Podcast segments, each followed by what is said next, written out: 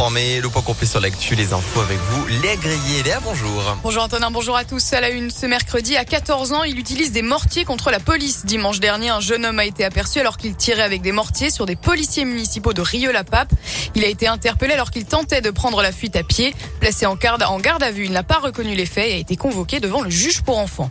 Après la dissolution du groupe antifasciste GAL, un référé liberté accordé. Le Conseil d'État a accepté le principe d'un référé liberté, c'est-à-dire une mesure d'urgence pour contrer une décision administrative qui porte une atteinte à une liberté fondamentale comme la liberté d'expression. Dissous il y a un mois et demi, le GAL, groupe antifasciste lyonnais, avait notamment mené des actions contre le groupe Bayer à Lyon il y a peu. Selon le progrès, la décision du Conseil d'État sera rendue le 11 mai prochain.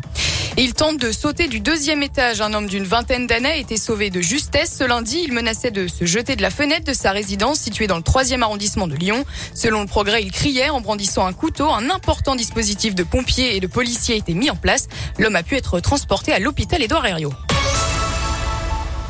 Les syndicats sont en ordre de marche pour les traditionnelles manifestations du 1er mai. N'ayant pas obtenu satisfaction dans les urnes, ils veulent faire du 1er mai une tribune pour leur combat. Les revendications seront nombreuses sur les pancartes ce dimanche. Mireille Caro, la secrétaire générale et la représentante de la CGT dans la région, nous en détaillent certaines. Augmentation du pouvoir d'achat, mais avec des augmentations de salaire qui comprennent bien évidemment de quoi financer notre sécurité sociale et nos services publics. Une retraite à 60 ans à taux plein. Mais aussi, euh, nous serons porteurs de revendications fortes en termes de paix, que l'on puisse trouver d'autres euh, solutions qui soient diplomatiques plutôt que des solutions qui visent à fournir des armes pour faire euh, grandir les conflits. Nous, ce qu'on veut, c'est une paix qui puisse profiter à tous les peuples, contrairement à une guerre qui ne profite qu'à quelques-uns et notamment à ceux qui détiennent le pouvoir. Pour les syndicats qui appellent à manifester dimanche, l'élection présidentielle a de nouveau prouvé la fracture de la société et la nécessité d'un meilleur dialogue social. À le défilé aura lieu à 10h30. Rendez-vous à la place Jean Massé pour un cortège qui défilera jusqu'à la place Bellecour. Et à Villefranche-sur-Saône, ce sera à partir de 10h, place du Promenoir. À la une également ce nouveau dispositif lancé par la SPA de Lyon en cas d'hospitalisation du propriétaire ou d'un accident. Les propriétaires peuvent désormais se munir de la carte J'ai un animal chez moi à coller sur sa maison ou à glisser dans son portefeuille.